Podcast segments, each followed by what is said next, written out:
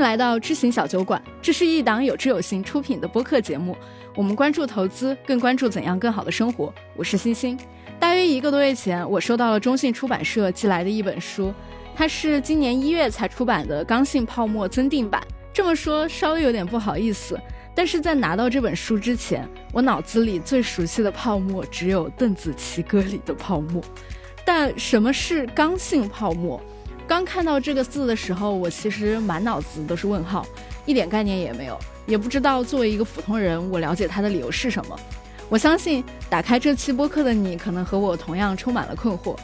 我以前读过这种新闻，比如说某地楼盘降价抛售，这个时候业主就会被引发众怒，跑到小区门前去闹事。我也听老股民们经常提起2015年的 A 股震荡。还有什么违约的企业信用贷啊，总是能够拿到贷款的神奇公司啊，等等等等。在阅读这本书之前，我从来没有将这些事情联系到一起过。而在读完这本书之后，我发现刚性泡沫这个概念似乎帮助我以一个更广阔的格局理解了这些年来发生在以上领域的种种现象，甚至是此时此刻我们正在经历的经济现况。而本期节目，我们就非常有幸的请来了这本书的作者。经济学家朱宁教授，他的老师是诺贝尔经济学奖得主罗伯特·席勒，他自己也在《刚性泡沫》这本书第一版出版两年后，就获得了有中国的诺贝尔经济学奖之称的孙冶方奖。我邀请了宇白和我一起来跟朱宁老师聊一聊，我们很好奇他口中的这个刚性泡沫究竟是什么，这一现象是怎么具体的影响了我们这些普通人的生活，以及。作为一个研究行为金融的经济学家，他又是怎么理解和看待当下的世界的？哎，那像您其实一直研究行为金融学嘛，那您在自己做投资的时候，这些错误还会犯吗？还是说能够很好的规避掉？哦，我个人觉得其实肯定会犯，看我自己的投资决定吧。我觉得其实真正在二级市场投资里面的错误，其实我觉得还可以。嗯，更多的有时候我会跟朋友讲，我觉得比如说你要把人生当做是一场投资的话，其实那个里面的投资里面过程中的这个错误才是很难避免的，因为你不会把它当做是一个投资。对，我就举一个特别简单的例子，大家可能有朋友知道，我是在零八年金融危机之前的三个月加入雷曼兄弟的。嗯，是的。那么其实加入雷曼兄弟之后呢，其实我不知道，我觉得还有情可原，但是我们几乎没有雷曼同事就觉得公司哪天就破产了，所以我印象特别深，就是第二天公司就破产了。啊，真的是第二天吗？第二天或者第三天，反正属于是个周末。嗯，我们是搬进去了，在这个香港浅水湾的一个公寓里面，而且还请了大概四五十个朋友过来开 party。嗯，然后就开了 party，很多朋友没有一个人说公司名儿就没了，你们干嘛呢？嗯，但我觉得，就我当时选择去雷曼这个决定，回过头来看，其实就不是一个深思熟虑的决定。我觉得我就没有克服我自己自身的过度自信。就我觉得这个公司在美国很有名，也觉得说，哎，这个一直是看这个公司表现很好。并没有真正看看，哎，这公司背后到底商业模式是什么，有没有风险？所以从这个意义上来讲，我觉得很多时候人对于自己的认知上的一些。这种缺点或者弱点，其实确实不是特别的了解。就这一点，我觉得真的就是能知道就已经很不容易了。但是能改正，我觉得真是太不容易了，简直。对，其实在我看您履历的时候，我也对这一段很感兴趣。但是我没有想到您会是以这么坦然的态度来讲这段过去，而不是说这个事情其实是一个意外。当时你负责的业务可能发展非常的顺利，只是被这个公司的其他业务拖垮了等等。对，还真是这样。其实我们当时这个负责整个雷曼在亚太区的量化策略，其实当时也是个新。的业务，业务本身其实还是挺有起色的，但是我觉得就整个公司的情况那非常不尽人意。但是我觉得两个方面，第一个就是说，做销售有一个好处，就是我们当时去的时候，因为也是学术休假，就是说我觉得反正好，当然最好，实在不行还可以回去继续教书。你们这个学术休假是不是有点类似于像职场人的 gap year 一样？对的，其实，在学术界，特别在西方学术界，他鼓励的一个就是，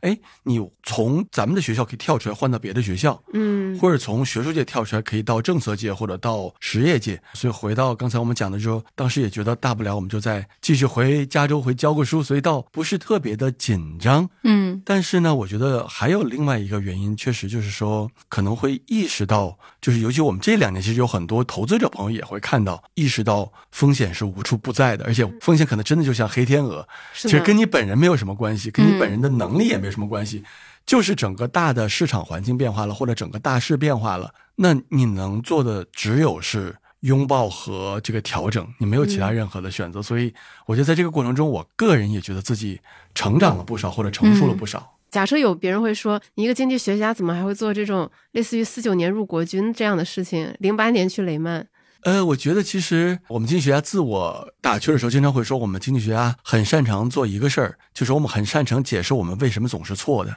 所以我觉得，其实大家不要神话经济学家。我觉得经济学家第一，仍然首先是学者，嗯，就是我们更多的是研究这么一个学术的话题。但经济学呢，碰巧是一个和实际生活联系特别紧密的一个学科。第二点呢，我觉得其实我当年在北大念书的时候，当时我们还有一个老先生叫陈岱孙先生，他就经常教育我们说，这个但归根到底呢，经济学是一个经世济民之学。所以呢，我们还是希望能够让自己的研究能够有一定实际的这种功能或者功效。第三点呢，这个凯恩斯也是我们这个经济学的这个大腕儿。我觉得他是在整个这个就业、利息、货币通论里面最后写的一句话，我就一直对我挺有打动的。他说：“这个经济学家再怎么无用，和很多其他学科的专家相比。”它确实还是对人类的社会和经济活动产生重大的影响。是的，这种从思想的构成对政策的影响，所以从这上来讲，我觉得我们还是尽可能的有这种社会责任感吧，把我们的学术研究能够带到这个现实生活里面。但是并不能保证我们一定总是正确的，或者大多时候是正确的。对，也不太能保证说自己的所有的东西是对的，以及你的所有的建议会被采纳。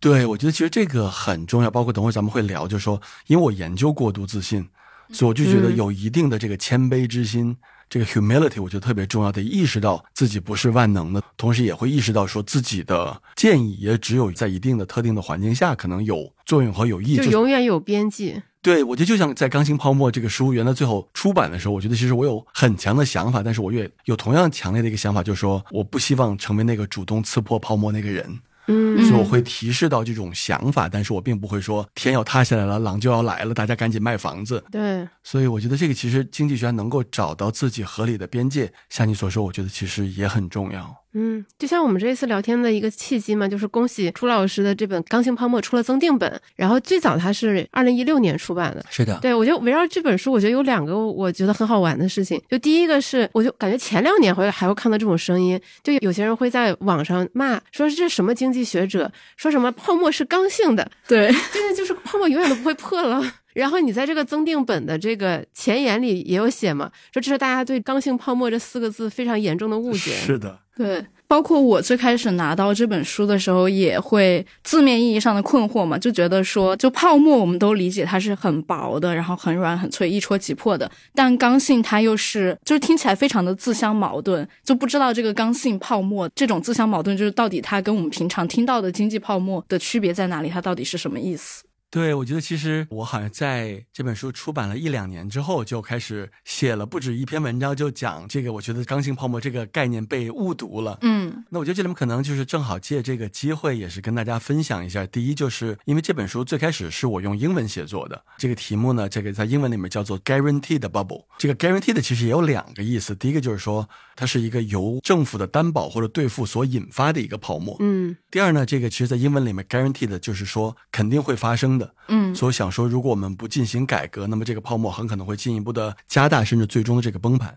所以这是当时英文的一个写法，而且很多国际的读者都特别喜欢这个，因为一语双关嘛，这个 guaranteed。嗯，但是在想翻成，因为是这书是后来我自己把它翻成中文的这个中文版，想在出版中文版的时候就找不到那么一个特别合适的一个词。那么用刚性其实也是两个意思，第一个就是刚性兑付。对，就是和我们所谓的英文里面 guarantee 这个担保引发的泡沫一样。那么国内其实我觉得就是由这个刚性兑付所引发的。那么另外一个角度就是说，如果政府的刚性兑付不退出，那么这个泡沫就会一直持续下去。就是从这意义上它是刚性的。但是其实我在文中里面写了很多部分，就是我们看到其实政府的这个担保是迟早一定会退出的。嗯，所以如果你把这个当做是一个正确的假设，你其实也会理解我在文中的这个真实的含义，就是这个泡沫最终一定是会破裂的。嗯，所以这点其实我跟这个呃席勒教授，这个一三年的诺奖得主，也是我非常好的朋友，也是我当年的这个论文的导师。我们经常会讨论，就是说我们俩反正一直就是觉得，我们要是用泡沫这个词，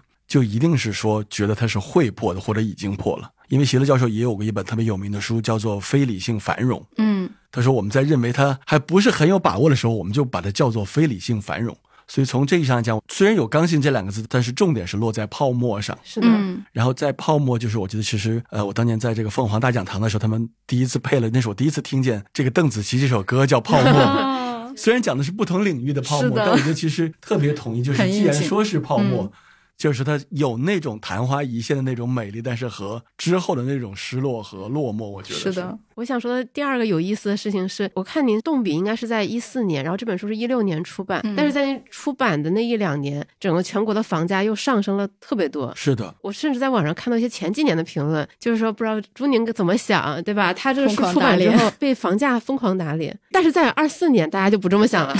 是的，所以这个其实席勒教授跟我开一个玩笑，他在我写这本书的时候就一直在跟我说：“宁，你这个书得快写，就像我当年的非理性繁荣和动物精神一样，一定要在泡沫崩盘之前写。”然后我就没有跟他说呀，但我就心里想，没有你想的那么快。所以从事后来看，可能如果再晚出两年，可能没准十点会更合适一些。嗯但是我觉得，其实就是说，换个角度来讲，当时有特别强烈的这种写作的冲动，我觉得是两个原因。第一个原因呢，就是我们看到，就是从零九年这个咱们四万亿刺激之后，一直到一四一五年，可能一五年这六年的时间里面，整个中国全国的这个债务对 GDP 的这个比例增长了一百个百分点。就是个特别特别快的一个债务高速增长的一个时期，这是最开始导致了像包括这个国际货币基金，包括世界银行都开始对中国的债务问题给予很高度的关注，嗯所以这是一个促成我当时下这个决心的一个原因。第二个呢，也是因为最后正好一四年，大概是国际货币基金邀请我在这个华盛顿他们总部呢访问一个月。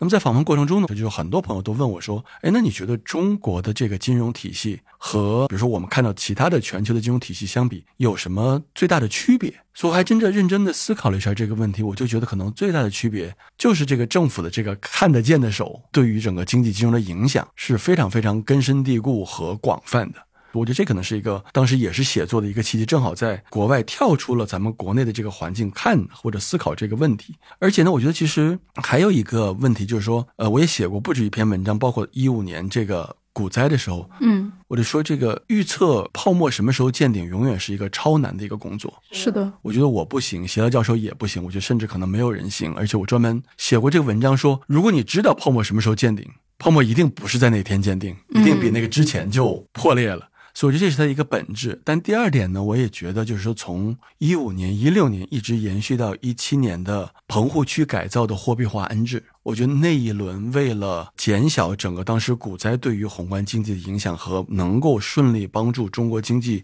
转型升级这个政策。我个人其实对我们今天所面临的很多，无论是房地产行业的这种这个泡沫化解的问题，无论是对整个居民家庭的高债务的问题，我觉得都负有这个一定的责任。但是在那几年，你不会自己很难受吗？因为首先人都不喜欢唱空自己观点的人，另一方面，同时你会看到这个世界在完全按照你书里的反方向在发展。我觉得会，包括我还跟席勒教授讨论过这个话题，就是我觉得还是回到可能学者的身份，我觉得我们作为一个学者，我觉得更重要的就是这个求真和求知，就是能够把我们认为正确的想法或者思想或者观念或者理论能够提出，我觉得这可能是最重要的。第二点呢，我觉得我们也要意识到，就跟咱刚才咱们讨论整个市场的波动一样，得意识到这个市场有自身的一些生命和规律。那它和理论呢有一定相近之处，但并不会严格的遵从与理论的这种预测。第三点，我觉得其实让我还相对比较受鼓舞的，大家会看到我在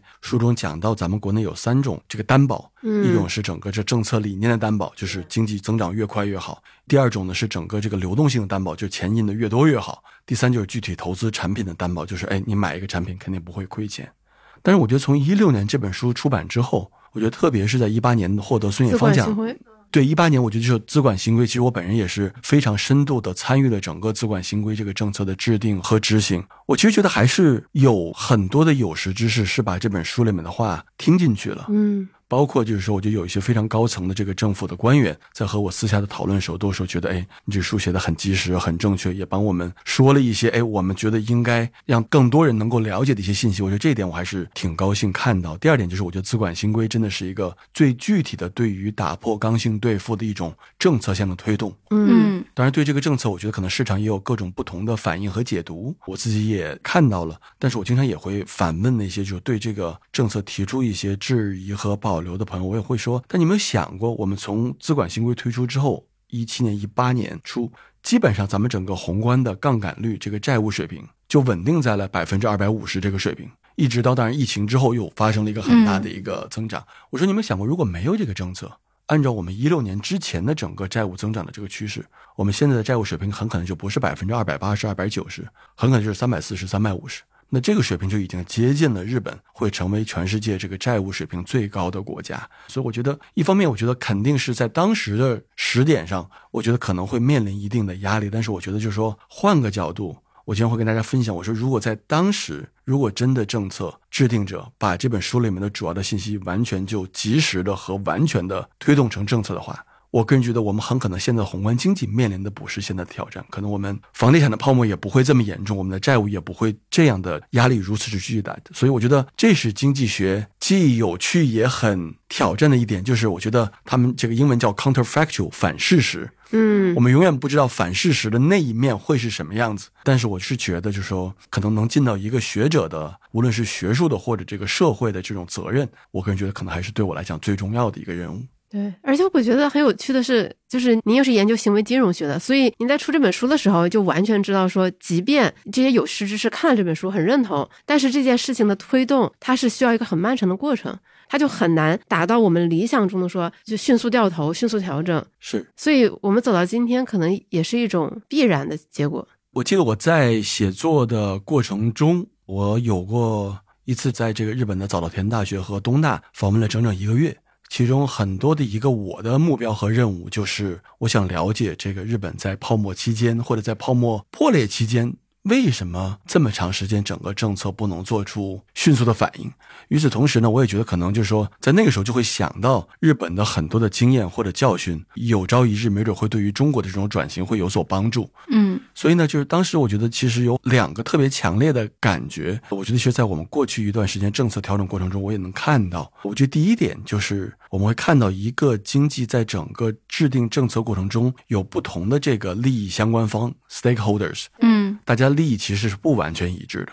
所以从这角度来讲呢，任何一个政策其实一定是各个不同利益相关方的一个权衡或者一个平衡，所以这就一定不会是达到任何一方认为是最理想的一个结果，所以我觉得这可能是一个问题。那么第二点呢，我们其实也看到这点，其实我觉得我们还是比较欣慰的，看到咱们国家其实是有这个能力，就是他们讲说，日本大家还记得在九十年代的时候，整个这个政府和首相的这个更替是非常非常快的，嗯。所以，这个政府没有保持一致的这种政策的连贯性和一致性，这点其实特别伤及到整个社会和整个市场怎么形成一个稳定和有效的预期。因为“预期”这两个字，其实在过去两年被大家提的特别多。我觉得这点其实也特别重要，而且预期又对于泡沫整个这个概念又特别特别的关键，所以我是觉得，就是这个第一，我不是特别的吃惊，就是基于整个问题的复杂性。但第二点呢，我也觉得其实确实是仍然是想尽我这个作为一个学者的这种责任嘛，还是尽可能的呼吁。就是我觉得现在，呃，我们还是需要更加强有力的一些，无论是刺激政策或者救助政策，因为我实在是很担心，如果不对房地产进行及时的稳定和救助的话，它有可能会对整个中国的宏观经济带来更大的这个冲击和影响。嗯，因为我记得我应该是去年年底第一次拿到这本书嘛，然后当时看到这本书和主题的时候，我会在想说，哎，这个事情已经不是大家的共识了吗？这个刚性的泡沫破裂了。是。但是当我阅读这本书的时候，我发现我对于这个刚性泡沫的理解还是很浅。我发现其实我们生活中的很多方方面面，它其实都有潜在的刚性的这样的，我们潜意识都觉得会有一只手托底。比如说股市跌了，我们就觉得说一定会救市，不可能不管的。包括我们看到很多楼盘，可能房子还没交付，但是房价下降了。然后呢，这些业主要维权，对，要维权，就是不允许降价。对，就这个事情就是很奇怪的，因为这个你的房子涨了，你也不会给开发商分红。对我经常会跟我在清华或者在交大的同学们会分享，我说经常会有同学来跟我说，老师您看，我们作为开发商卖房子，给这个我们的业主赚了这么多钱，房价涨了这么多年，没人把赚的钱拿出来跟我分享的，为啥大家亏了钱，觉得这钱他不能亏，得我亏？嗯，我就所以，我其实在这个《刚性泡沫》刚刚出版之后，学了个词，叫做“愿赌而不服输”。就是我觉得在中国的投资界有这么一个既不正确也不正常的一个心理，就是觉得赚钱是应该的，嗯，亏钱是不应该的。那这里面其实大家就会讲说，我们再回到我们金融学的原理，我们经常会说，在金融里面我们都知道高风险高收益。换一个这个比较通俗话，就是你不能只看见贼吃肉，没看见贼挨打。嗯，但是我觉得我们其实这是我写这本书的一个初衷，就是觉得在一个政府特别呵护社会、特别呵护投资者的一个大的环境之下，那大家慢慢就养成了一种习以为常的习惯，就是觉得赚钱是应该的，亏钱是不应该的。那么而且呢，他会觉得说亏钱的话怎么办呢？没关系，有问题找政府。那这种心理，我其实觉得，刚才就像你所说，在楼市、在股市、在理财产品、在 P to P、在甚至很多这种投机领域，我们看到前段时间在深圳又有一个理财产品爆雷了。对，就大家都有类似的想法，就是说都觉得没关系，那就会导致两个特别不健康的一个后果。特别是我们从整个金融和投资的角度，第一个方面就是大家不对自己的行为负责任。那我们都知道，比如说股市，我们上学的时候经常会说，股市是一个重大的功能，就叫做价格发现，这股票到底值多少钱？那谁来发现呢？是投资者来发现。嗯，但是现在投资者觉得说，我根本不用发现，反正我闭着眼睛买都可以赚钱，不赚钱的话，政府兜底。所以这样的话，整个这个政府的影响反而让投资者变得，他可以成为一个更好的投资者。嗯，但他这在政府的呵护或者溺爱之下，他反而没有成长成为一个。合格的或者合规的一个投资者，我觉得这其实一定程度上也解释了为什么中国资本市场在过去三十年没有能够形成更好、更成熟的一类或者一群投资者。我觉得这是一个。然后咱们其实投资者里面经常有一种说法叫做“你没法挣你认知之外的钱”。所以，怎么能够提升自己的投资能力和素养？我觉得这也是我作为一个研究投资者的行为的一个学者，一个特别大的一个社会责任。我觉得这是一个我特别也希望通过《刚性泡沫》这本书来阐述，就是说，哎，大家不负责任没问题，但是大家如果都不负责任，我们的市场可能就没法成长起来，没法成熟起来。所以，我觉得这是一个它直接的不好的后果。对我这里要稍微解释一下，我觉得可能两点。第一，我们刚才聊的这些，并不是说指责大家说大家就是不成熟、不负责，而是说，其实我觉得这也是过去十几年金融市场发展的一个很糟糕的后果，就是就像你没有驾照，你就可以上路开车一样，这些金融产品太容易被获得和购买了，以至于很多人忽略了它其实背后潜在的风险。然后另一方面，我觉得这也是一个，就像朱宁教授前面说的，就是这是一个合力，因为有很多不同的这种利益相关方，是因为有太多事情，你会发现有人给你兜底，那你这么长时间下来，你就习惯了，或者是卖给你产品的人，他会暗示你会有人兜底。对，我觉得这个其实就是可能金融既很美妙也很可怕的地方。嗯，就像席勒教授在给我的这个书写的序言里面说，说金融是一项反人性的活动。其中里面很多正确的做法，恰恰是和我们人进化亿万年的这种普遍的行为是格格不入的。所以，我觉得如果你不是一个好的投资者，我觉得你一点都不是个例，你是一个和其他投资者非常非常类似的一个群体。这一点，我觉得不只是中国投资者，全球投资者都是这样。嗯，我在想翻译一下，就是如果你想成为一个合格投资者，一个好的投资者，你就要习惯给自己心里添堵。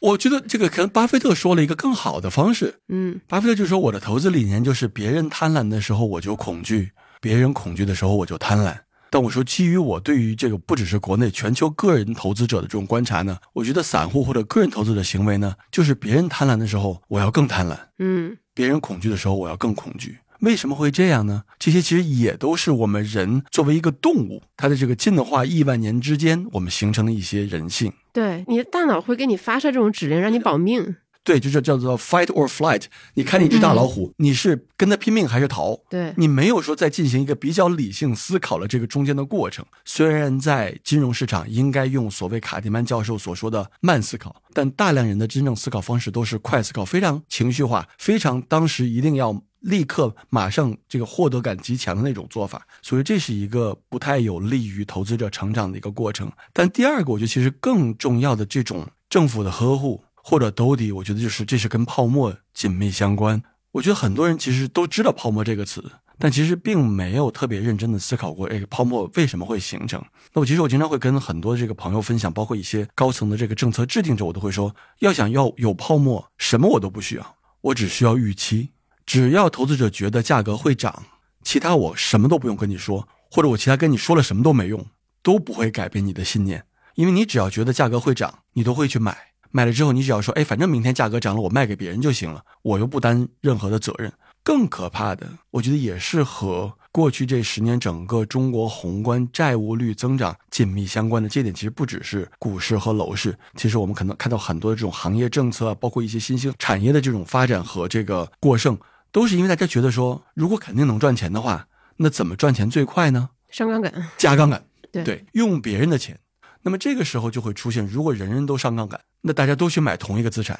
那这个资产一定会被买上天去。那在国内最具体的例子就是房地产。是的，那么买上天去之后，第一就是这个价格它是没法支撑的，因为它实在是中国的这种住宅房地产这个价格实在是高的太离谱了。我是一直我觉得五年前、六年前讲这个话，大家还不相信，大家现在我觉得可能没有人在质疑这个判断。因为现在房价连六个，哪怕是六个亿、六个钱包他都供不上。对，我最近跟大家讲说，为什么会当时推出这种接力贷或者首付贷，这一定程度上就已经反映了传统的金融工具已经没法支撑房价这个高的水平了。就是一个正常的收入的一个家庭，他即使拿出了这个祖孙三代，他都没法支撑起，他能支撑起首付，他可能支撑不了这个月供，对吧？对。所以这个其实，但是我又会举这个类比，我说当年在这个日本和美国自己房地产的高峰期，都出现过类似的情况。在美国曾经出现过叫做“忍者贷款”，忍者贷款，忍者贷款听着挺酷的，对吧？大家都知道忍者神龟。嗯，什么叫忍者贷款呢？其实它叫 Ninja Mortgage。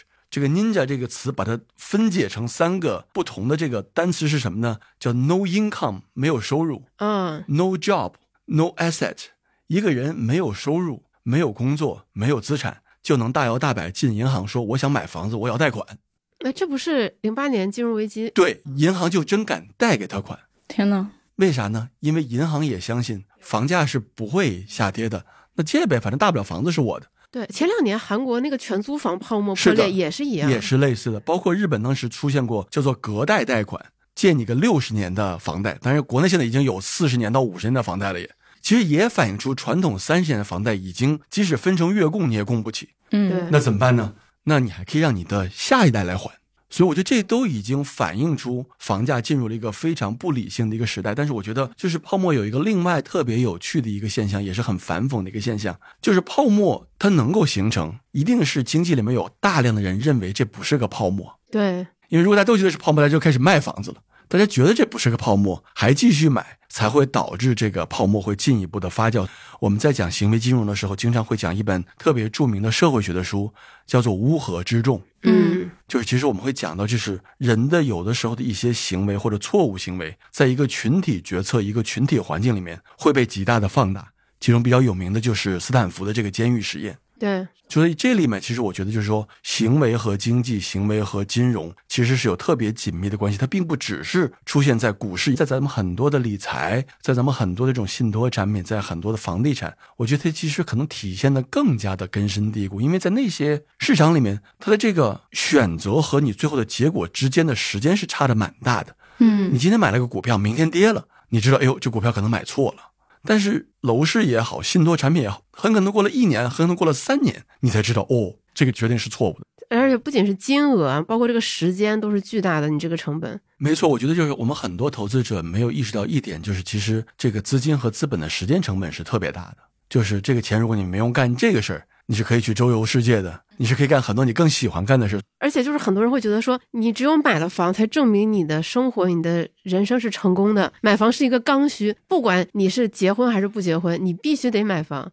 丈母娘效应，对我觉得很多人都，我在当时讲这个，我其实是一个对刚需这个概念非常长时间的和坚定的批驳者。但是我就所有人的一个反论就是，那丈母娘说这个你要是没有房子就别娶我们家闺女。但我经常会反问一个问题，我说如果房价跌了三年。我说是不是丈母娘会说你要家里有房就别娶我们家闺女？所以从一定程度上，我觉得就第一，大家可能都看到过，就是在发达经济体里面，基本上人买第一套房往往是在三十岁到三十五岁之间。就他其实年轻人会有很长一段时间他租房的一个经历，但是这也和可能西方整个这个年轻人他有一种探索自我、了解自己，包括在可能全球不同的地方，婚育年龄平均年龄就比较晚。大。第二呢，他们也会说，可能人整个的这个流动性比较高，我也不知道我会不会长期会在这个地方生活。但我觉得另外一个原因也是因为就是说没有这种代际之间的支持，就是你要买房你自己去出钱。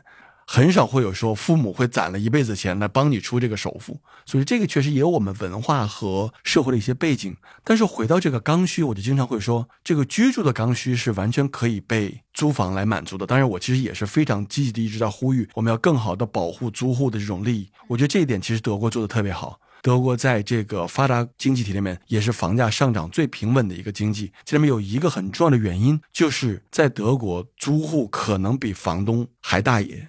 哦，就是基本上房东你是涨房租都是不是每年可以涨的，大家这个在合同里面写清楚了。第二呢，你是不能够辞退房客的，只有房客辞退房东。哇。哇塞，这么梦幻的条款，非常非常的严格，所以我们会看到，其实公共政策的制定对于每个人的生活、对于资产价格、对于金融稳定是有特别重大的这个影响。所以我觉得，其实很多对房地产的影响，并不只是房地产行业的政策，对，是很多关于物权、关于教育、关于养老医疗方面相关配套政策。我觉得这是一个我其实也一直在国内在大力呼吁的一个领域。第二方面，我经常会举这么一个反例，我说买个劳斯莱斯或者买个保时捷是不是刚需？大家一般都会说不是，对吧？哎，你做梦呢？那我说为什么在北京和上海买套房就一定是刚需？我觉得在我们经济学里面没有这么一个概念叫做刚需。对，而且你买一辆车，你就会默认它一定会随着你的使用而贬值。但是当你买一套房，对，这个就是所谓的刚需。我经常会说，这个刚需不是住在里面的刚需，这个刚需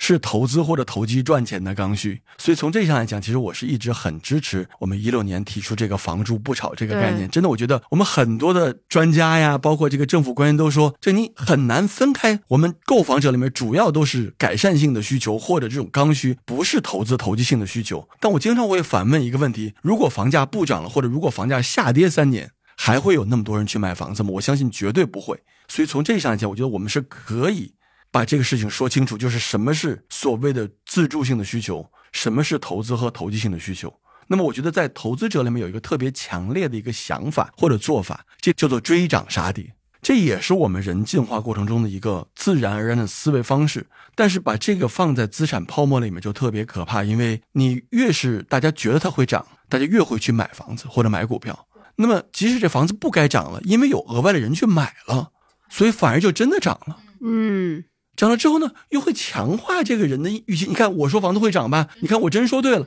他还得再买一套。所以，我们其实，在过去的五到十年里面，有很多很多人，他就有不止一套房，他很多看重的就是，他觉得房价是一定会上涨的。嗯，但我觉得这个其实随着过去三年的房地产调控，我觉得真的发生了很根本性的改变。当然，这点我觉得其实也是跟年轻人他的一些目标和他亲身的经历有很大的关系。所以，我觉得这一点是我也会向这个政策制定者提醒，就是我们得关注到年轻人看待房地产态度和可能七零后、八零后发生了特别根本性的改变。所以，并不是比如说只是简单的取消限购限贷的政策。房地产就一定会恢复到整个这个调控之前这个水平，因为大家对于房价的态度，大家对于今后这个房地产走势的态度，已经发生了特别根本性的改变。而且你会发现这个事情很好玩，就是很多我们坚信不疑的概念，它其实可能就是几年的市场教育，它植入在我们脑子里，然后给你打一个思想钢印。比如说买房一定是刚需，比如说什么东西它就一定会涨，给人一种什么自古以来你就是得买房的这样一种感觉。我其实就是听到你们聊的时候，我也觉得很有意思。就是你们聊到说，很多人可能我不知道七零后、八零后，大家会觉得买房一定是一个刚需等等。然后我就会觉得，好像对于我们这一代，因为我算零零后嘛，我就会觉得我脑子里是没有一个好像我一定要买房，对。但我插一句，这一定程度上是因为零零后家里往往都有房。嗯，对，这可能是一个。然后还有就是因为没有遇到那个时代，所以就是我们不会觉得说，我们买了这个房，然后我会很相信这个房产，然后这个房子就一定会涨，就是没有这个信心。可能、因为因为房价暴涨的那些年没有发生在你青年时期。对，这其实我过去几年这个在清华的时候特别关注的一个研究领域，就是人的亲身经历会对人的想法和投资行为产生很大的影响。我们有个研究就发现什么呢？就是那些出生和成长在美国大萧条时代的1930年，嗯，就经济非常差，大家没工作那个时代，这些人一辈子投资的意愿都比较弱，嗯，投资时候都不愿意冒风险。所以我觉得这里面就讲到的是说，比如说年轻一代在过去五年，嗯，他看到的往往是房价跌了多少，是的，而不是房价涨了多少，他就会觉得，哎呦，多亏我当年没有买房子。所以这个心态跟之前很不一样。那么再讲到一个更学术点的说法，我记得当时这个席勒教授最近的一本书叫做《叙事经济学》，他就讲说这个叙事这个 narrative 这种说法会对人有特别特别强大的塑造的这种功能。就有时候我们突然有这种想法，觉得房价会永远涨上去。那其实这点就是大家有朋友看过这个电影或者这本书叫做《大空头》。嗯，是讲美国这个零八年的金融危机的这本书也非常有趣。那这本书开篇就讲，好像我没记错的话，马克吐温说，不是我们不知道什么最后会要我们的命，是我们深信什么事儿，但最后被打脸，嗯，会要我们的命。所以我觉得这其实我们最近就经历一个整个预期和信念在重塑的一个非常深刻的时期。所以这点我觉得也是特别的关键。这点不只是在楼市。其实，在股市也是，我们现在可能有更多的小白说：“哎呦，这股市这个跌法的话，我以后就不要再买股票。”虽然我不支持这种说法或者想法，但是呢，我觉得就是说，这种市场的趋势确实会对投资者产生很大的影响，甚至塑造的这种作用。对，其实我觉得现在，包括像我们的听众，大家都意识到，像朱教授书里写的这个泡沫已经在破裂。那我们的问题是，我们作为普通人，我们该怎么办？对，我觉得这个好像确实年轻朋友问的比较多，而且经常你的学生会问你，对我们学生会会问的，而且他们就会觉得说我们没赶上这个最好的这个时代，然后怎么办？对，就为什么是我？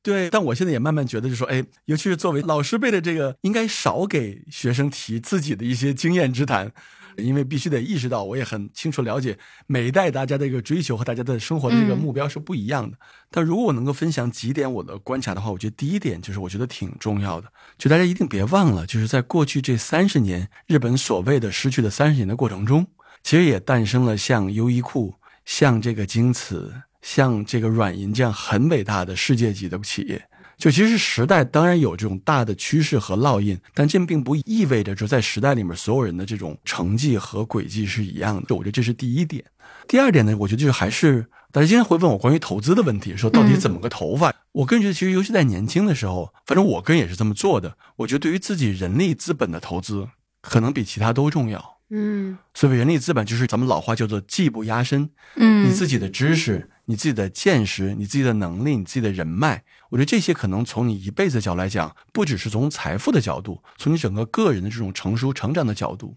我觉得都很宝贵。所以我觉得这个就是说，我觉得财富的维度是很多的。我回国也是教了很多非常非常成功的这个企业家的学生，我经常会跟大家分享，我说其实你看多了之后，你会觉得，其实我们有的烦恼和困扰，有钱人都有，嗯，他们还有很多咱们没有的烦恼和困扰。所以从一定程度上，我觉得这个物质的财富是一方面很重要，保证我们基本的一些生存和生活的这个方便、舒适，甚至是尊严。但超过一定额度之后，我其实也经常跟我的同学在讲，我说可能金钱的边际效用递减的速度是最快的。嗯，所以从一个角度来讲，我觉得说有钱当然好，但是我觉得大家也千万不要觉得说这个财富是或者物质财富是一个唯一要追寻的一个目标。哎，我我前段时间正好看了一条微博嘛，他就说我们总觉得有钱能解决我们的很多问题，但是命运最公平的一点是，每一个人都刚好处在他拥有的钱没有办法解决他最想解决的问题。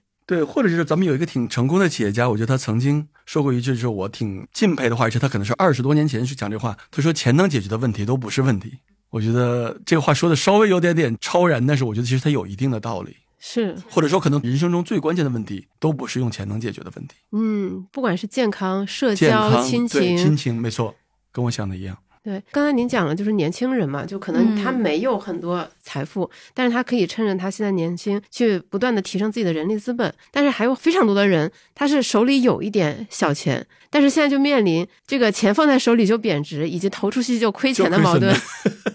是的，就您刚刚也提到说，投资者他个人的经历对于他的行为影响是很大的。那对于可能就比我稍微年长的这一代来说，他们是从小或者说他们的青年时代是看着并且坚信着这个经济一直在飞速增长，然后不会发生衰退，然后不会有泡沫，然后不会破灭。在这种情况下来到了现在的这个处境，那作为这样的一代人，他们要怎么样去调整自己的心态，或者他们应该用什么样的方法才能更好的应对这个？现况，对我觉得其实这个可能这是回到我的老本行，这个行为金融或者投资行为。呃，我觉得其实我在过去五六年的时候，很多我们讲这个可能老生常谈的投资学或者行为金融学的概念，大家都有点不屑一顾。嗯，比如我当时跟大家讲要多元化投资，比如跟大家讲可能要进行定投，比如跟大家讲可能要进行长期的投资，大家都会给我举出很多反例来。嗯老师，我买了这个理财产品，年化收益率百分之十五。老师，我们家公司今年涨了百分之二百，这我要是多元化投资的话，我就亏了。对，但是可能过去几年的现实，让大家都开始意识到，还是回到我们这个可能有一些原则和原理，它之所以存在是有它的道理的。嗯我觉得之所以大家在过去一段时间觉得我们可能可以超越在原理之上，是因为我觉得我们必须得承认，就是过去三四十年中国经济增长的奇迹，是一个在整个人类经济发展的始终都是比较例外的和反常的一个经历，而不是一个常规的和普遍的一个现象。所以这一点还是回到咱们刚才讨论的亲身经历，嗯。你只有经历，你才会知道哦。我其实原来写过一篇文章，叫做《中国经济的半个周期》，嗯。所以半个周期就是扩张的这个半个周期。嗯。我们其实现在还没有走完这扩张的半个周期，不要忘记还有衰退萧条的这些部分。当然，我觉得我们整个政府政策的这种调控能力是非常强，所以我们嗯尽可能的熨平了很多周期。嗯但是我们又必须得意识到，周期是一个宏观经济几乎逃不开的一个现实。嗯所以我觉得，其实这一点，我觉得大家我们也要有一个充分的准备。但是和这个紧密相关的，比如说，我相信咱们之前节目一定谈到过美林的这个投资时钟，就是在不同的经济周期的阶段，其实有不同的投资策略。嗯同样是多元化的配置，无论是股票，无论是债券，无论是大宗商品，无论是房地产，但是随着整个经济周期的不同阶段，你的配置应该是不同的，应该是相应的调整的。所以从这段交接，我们也看到，可能年轻投资者他第一就是在固收领域或者存款在增加。他一个是这个预防性的储蓄，第二他觉得虽然存银行只有百分之三，但是比股市一亏百分之三十还要好一些。对我觉得这个就是大家的所以心态在。中国居民存款总额又创新高嘛？是是是，我所以我觉得这个可能是一个，但是我觉得多元化仍然是我反复跟我的学生或者我这个呃听众会讲，我觉得真的这个多元化就是，而且是特别深层次的多元化。我觉得其实我在过去很长一段时间都在宣传大家不要只看国内资产，不要只看人民币资产。真正的一个多元化，一定是一个全球的多资产、多币种的多元化。对，就尽可分散你的多元，一定是投资一些相关性比较低的、比较低的一个。个不同的资产，而且这里面我一直反复跟大家强调，多元化并不能给你带来更高的收益。我开宗明义就跟大家承认这一点。对嗯多元化不是为了给你带来更高的收益，是为了以备不时之需，能够让你一定不会出特别大的纰漏。对，当黑天鹅来的时候，嗯你还能活着。没错，而且我觉得说一定会保证你能够有一定的机会分散整个人类经济社会进步里面的一勺羹，嗯可能多一点，可能少一点，但你一定能分享到。嗯第三点，我觉得我经常会跟这个投资者朋友在介绍说，我们总讲长期投资，长期投资，总跟大家讲要控制风险，要注意回撤。但我觉得很多投资者没有清醒的意识到这究竟意味着什么。就我们用一个比较抽象的一个想法，就是说，只有减小回撤，只有控制风险，才能够让你的本金在长期复利增长的速度更快。我们很多散户，因为这个还需要一定的数学的公式的推导，我们就不做了。但是很多散户没有这个意识，他只说风险是什么，我不知道。你告诉我年化波动率百分之十，这啥意思？意思是有可能涨百分之十。对，有可能跌百分之十，但是他说这个东西对我没什么含义。但如果我跟他说，如果波动大了，你本来本金十年能翻倍的，可能现在波动大了，你本金十二年才会翻倍。我觉得这种传递的方式，可能他会更多的意识到，哦，有的时候降低波动率本身就有它投资的价值。对我觉得这点是我们很多广大投资者没有充分意识到，他只是说，哎，我收益想高一个点或者高两个点，嗯他没有意识到，其实降低波动率就是增加长期投资回报的一个做法，所以我觉得这点特别特别重要。嗯，那从您一开始学经济学、学金融学到现在，就是在这个过程中，我就一开始你肯定是先接触到了这些理念嘛，不管是多元化还是分散配置等等等等。但那个时候你你就完全接受这些，还是说，我觉得我自己还很厉害，就可能我不需要按照这个教科书上说的这些方法来操作。我可以赢过周期。对，嗯对的，我觉得其实这个人都会有点小自我，我自己其实也是这个付出了很多的学费，像我嗯加入雷曼，这我觉得就是一个学费。包括我当年九十年代在这个互联网泡沫期间，我自己也炒股票，也犯过各种各样的错误。OK，包括我在雷曼期间，这个一些我的量化模型也会发现，哦，这个其实跟我们当时在书斋里面的很多的设想是不一样的。嗯所以我觉得个人其实真真的觉得，就是说，如果要犯错误，早点犯错误是个好事儿。对，年轻的时候犯是好事对，没。错。所以我其实也跟年轻朋友一直说，我说年轻的时候能做什么事儿？我觉得犯错误可能是一个特别重要的一部分。你要不犯错误，你反而没法儿很好的成长。所以我觉得我也有我在实践过程中的成长，但我觉得也跟我的学术研究有特别紧密的关系，就我们确实看到了大数据的实证分析。嗯比如说，跟大家分享一个特别有点糟心的一个事实，就是我们经常会跟大家，大家也听到，在中国 A 股市场讲这个散户投资叫做七亏两平一赚。嗯，那下一个问题就是你会说，所有人都觉得自己是那个不到百分之十的那一个人。对，我就意识到，我个人投资，大家也经常会问我说，哎，那教授你这么跟我们讲这些投资错误，你怎么投资？嗯，你年化多少？对对对，我其实这个投资的做法，我觉得真的是，就大家很多投资者都看不上。我觉得，就真的跟我讲的也差不多。我是一个特别多元化的一个国际的资产的一个配置，我也不经常的去操作。嗯，我也就是买个定投，因为我实在是没有这个时间和精力去关注。我只拿出一小步的资金，我觉得进行一些小投机。如果特别看好什么产品或者什么赛道，我觉得我可能会重仓，但那只是我个人财富非常小的一部分。所以我觉得其实就是我们经常会说，这个一个学者他是不是有水平，你得看他的论文；他是不是很真诚，你得看他的做法和他的论文嗯是不是比较一致。但至少我觉得我的投资的行为和广大投资者所宣传的投资行为是比较一致的。然后前面其实我们也有提到房地产嘛，因为我之前看过一个统计数据，说中国可能百分之九十的家庭都持有房产至少一。套房产。对，那问题就来了，可能现在大家意识到说，那房地产的泡沫正在逐渐破裂，未来它的价格可能会持续下跌，但是人已经在车上啊。嗯，骑虎难下。对，一方面觉得说这个房价确实太高，高的没有人能承受；另一方面又不希望这个房价下跌波及到自己。对，我觉得这确实是个特别矛盾的心理啊，嗯包括就是说和这个所紧密联系的，就是我觉得其实这个政府和政策制定者也有类似的一个矛盾，就是说有了房地产之后打还是不打？就一方面呢，觉得这个不能主动刺破泡沫，对，但一方面呢，你越是不刺破，这个泡沫会吹得越大。所以，我们其实也是当时跟很多全球的专家都在讨论，大家都觉得就是说，关于房地产最好的政策就是在第一时间不要有泡沫，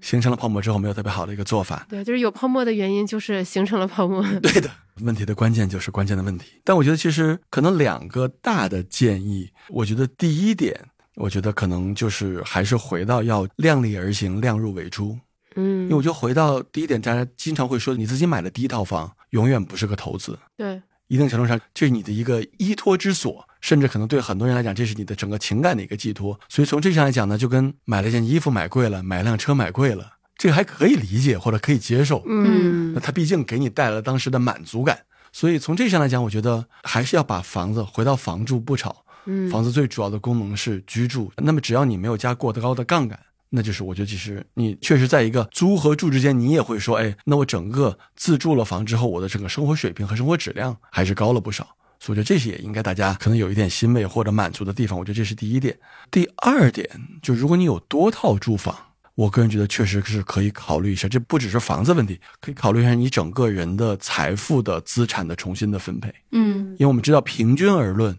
住宅是在中国居民家庭的资产里面所占的比例是超过百分之六十五，才是超过三分之二的。对，而这个比例在发达国家大概是百分之四十到百分之四十五。所以，一方面可能这个房价的调整会重新配置这个资源，一方面就是我相信有越来越多的相对可能财富比较富足的这种年轻人，我就可能考虑减少你在房地产领域的这种风险敞口或者资产配置。我觉得也是一个可能值得认真考虑的一种选择。因为我举个特别极端的例子，在香港，香港有一些居民家庭真的是不停的在买房和租房之前在动态的调整，是动态调整吗？动态调整怎么调整？怎么调整呢？就是说，他觉得房子太贵的时候，他会把房子卖掉，他去租别人的房房子住。等房价跌了之后，他会再把房子再重新再买再置业。OK，我真是在香港生活时候有过这样的朋友。其实香港对于租户的保护也还是相对比较完整的。第二点，香港房子小，所以搬起来也没有那么痛苦。嗯但是我们会看到，再会讲到，就是说，金融就是金融，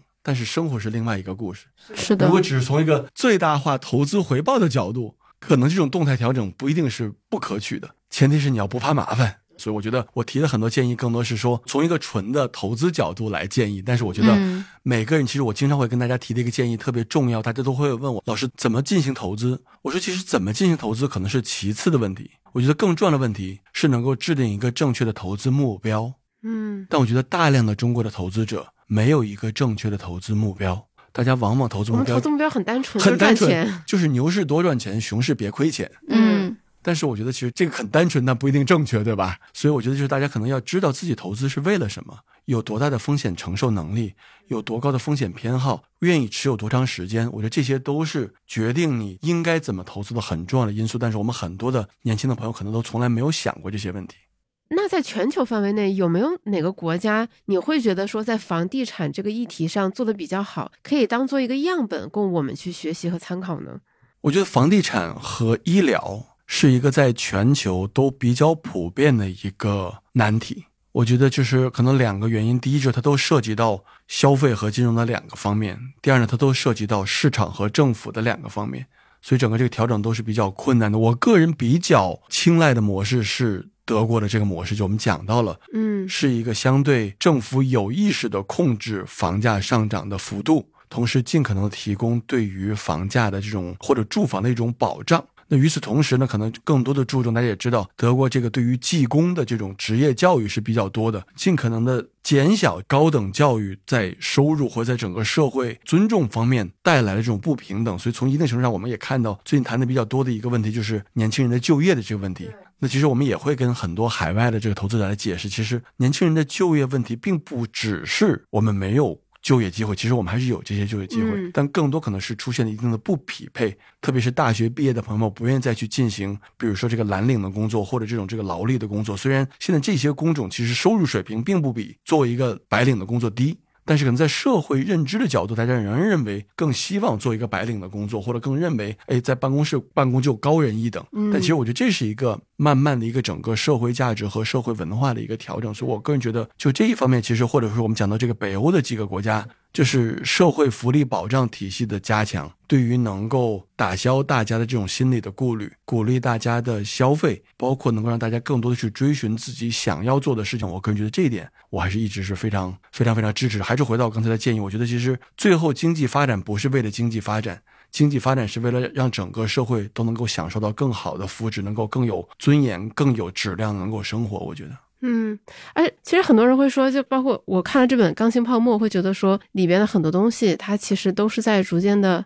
验证的。那随着泡沫的逐渐破裂，其实我相信我们很多听众想知道，那未来会发生什么？我觉得就是说，可能两个大的。我觉得比较有把握的说法，我觉得第一点就是未来会发生的很多事儿是和我们现在进行的一些政策是紧密相关的，嗯包括我们过去一段时间的这个政策的选择。我觉得其实历史是一个有生命的有机体，所以它嗯一直在变化，现在很难预测究竟会发生什么。第二点呢，我觉得可能有一点，我觉得可能就在中国整个经济里面，我觉得分化会越来越严重。贫富吗？这个贫富的分化，不同层级的城市的分化，嗯不同行业的分化，不同地区房地产价格的分化。所以我个人觉得，就是说，我觉得这是为什么？我觉得复杂中国是一个特别正确的说法。嗯就是，所以从这上来讲，我觉得可能大家更多关心的不是整个国家层面是什么样，而是你所在的这个小环境、小宇宙，具体的生你活，具体的这个小区、这个楼盘，你具体所在的行业，你具体想要选择的发展的方向，我觉得这可能是每个人更需要关心。嗯所以我觉得这个一方面，我过去八年里面一一直会在跟听众在沟通，我就觉得说，我觉得中国经济增长速度放缓是一个确定的一个现象，没有什么可以讨论的。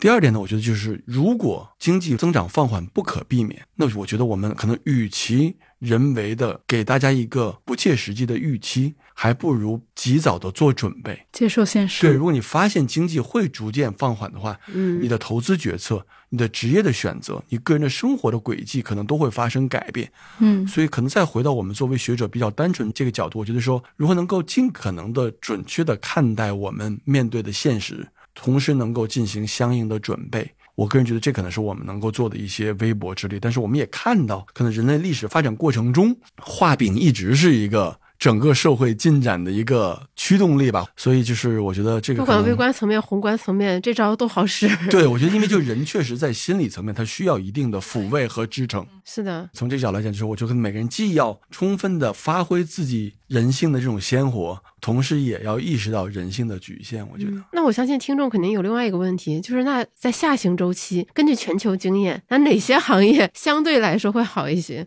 对我觉得可能一个是投资，一个是职业。我觉得投资可能相对简单的是在下行期间，往往就是固收类的资产会好一些。但是，这个固收类最好是能够和通货膨胀能够挂钩的。嗯，这个其实是美国七十年的这个经验表明，说我觉得这个问题相对比较好回答。那么在整个这个下行期间，整个那个行业更值得投资或者更值得选择，我觉得可能大家已经开始用脚投票，两个职业特别明显。第一个就是考公。对吧？这我觉得其实大家都是很理性的，看到经济下行和就业不稳定，那可能公务员虽然最近也出现了减薪啊、福利下调，但是仍然是一个稳定的工作。我觉得这个我们不去做评判，但是从一个理性的分析，这确实是一种选择。我就看到另外一个方面，我觉得其实还是回到就是说，如果我们把收入稍微放一放，就是还是做自己最喜欢的工作，这点我觉得特别重要。而且这点我觉得其实在中美两国生活之后，我就会觉得我们中国很多的学生，包括整个社会的价值，还是要从众。嗯，就我要去做那些大家觉得好的事情，但其实我觉得一个，尤其是年轻人，怎么能够成熟成长，有足够的信心，说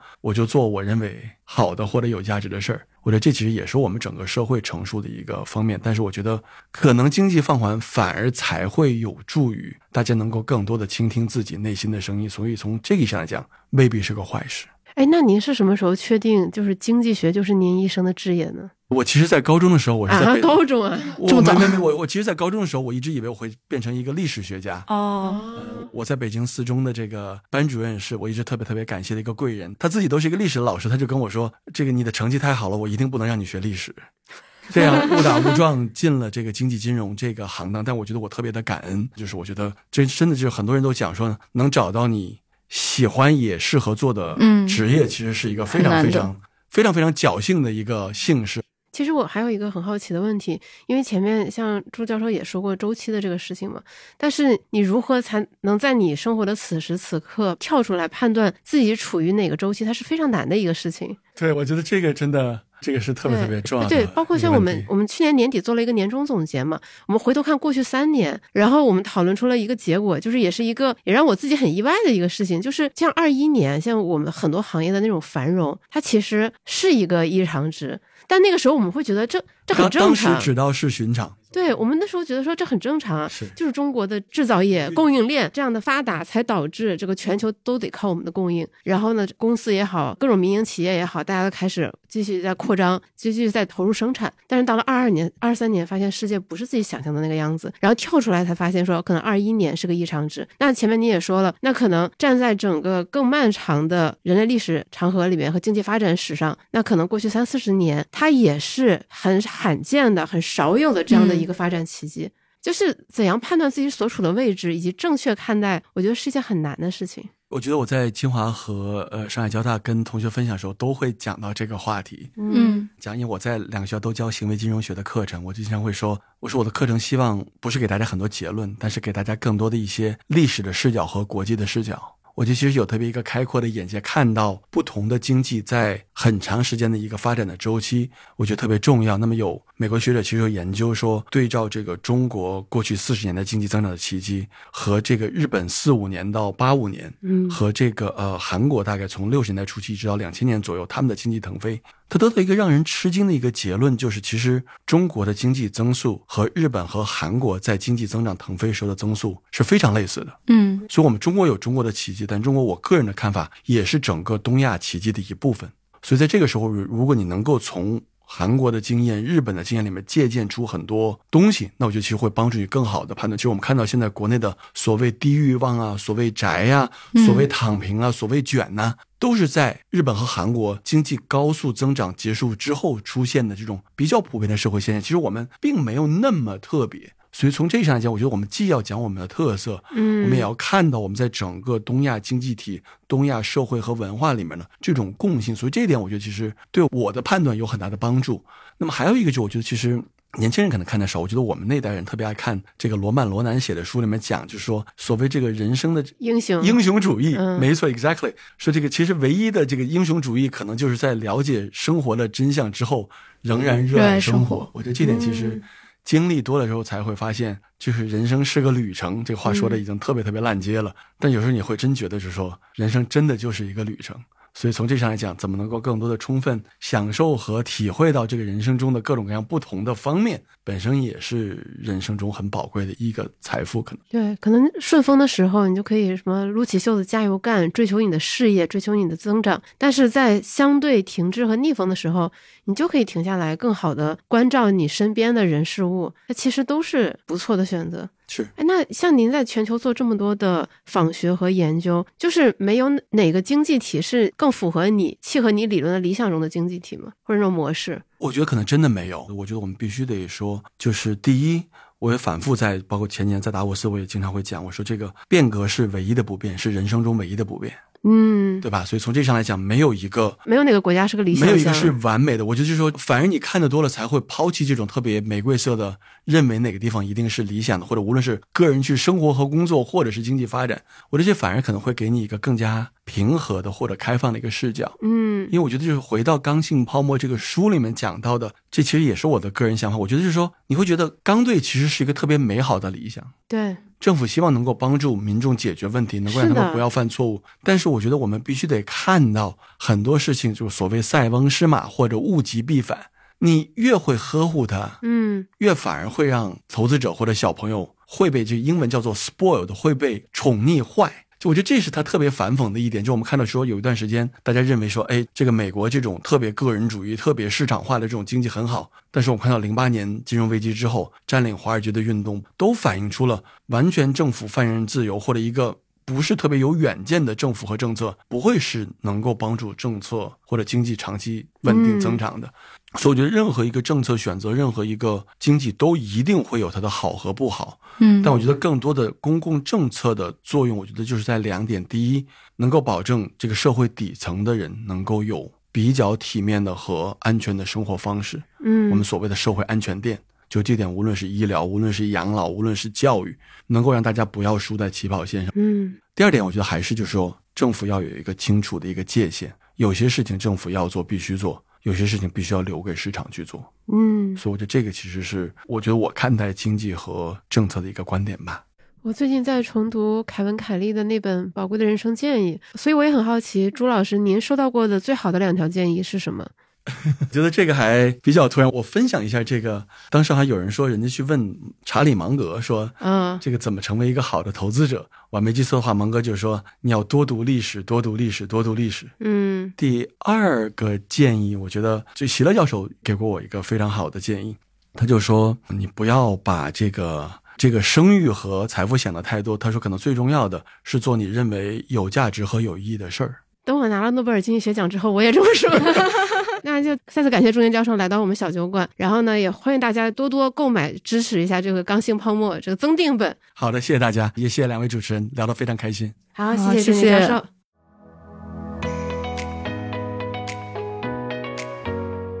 以上就是本期节目的全部内容啦。不知道听到这里，你有没有感觉自己看待经济世界的视野又宽广了许多呢？对我来说，有启发的部分来自于朱宁教授以日本泡沫经济时代中崛起的企业为例，指出了不管时代如何，个体都有无法被时代完全影响的可能性。认识到这一点，可能会让我们感觉不那么无力。同时，我也意识到。如果泡沫迟早会破裂，那么从现在开始对未来降低预期，可能是一个能让自己幸福感更高的生活心态。如果你和我一样，在听完这一期节目之后有任何的感想、收获，或者是疑问，甚至是你自己做的播客笔记，都欢迎你在评论区留言与我们分享。我们将会挑选其中三位伙伴，送出由中信出版社寄出的《刚性泡沫》增订版。如果你希望多了解一些投资的基础知识，欢迎你来有知有行 APP 免费阅读投资第一课，跟超过十万人一起学习如何从门外汉变成八十分投资者。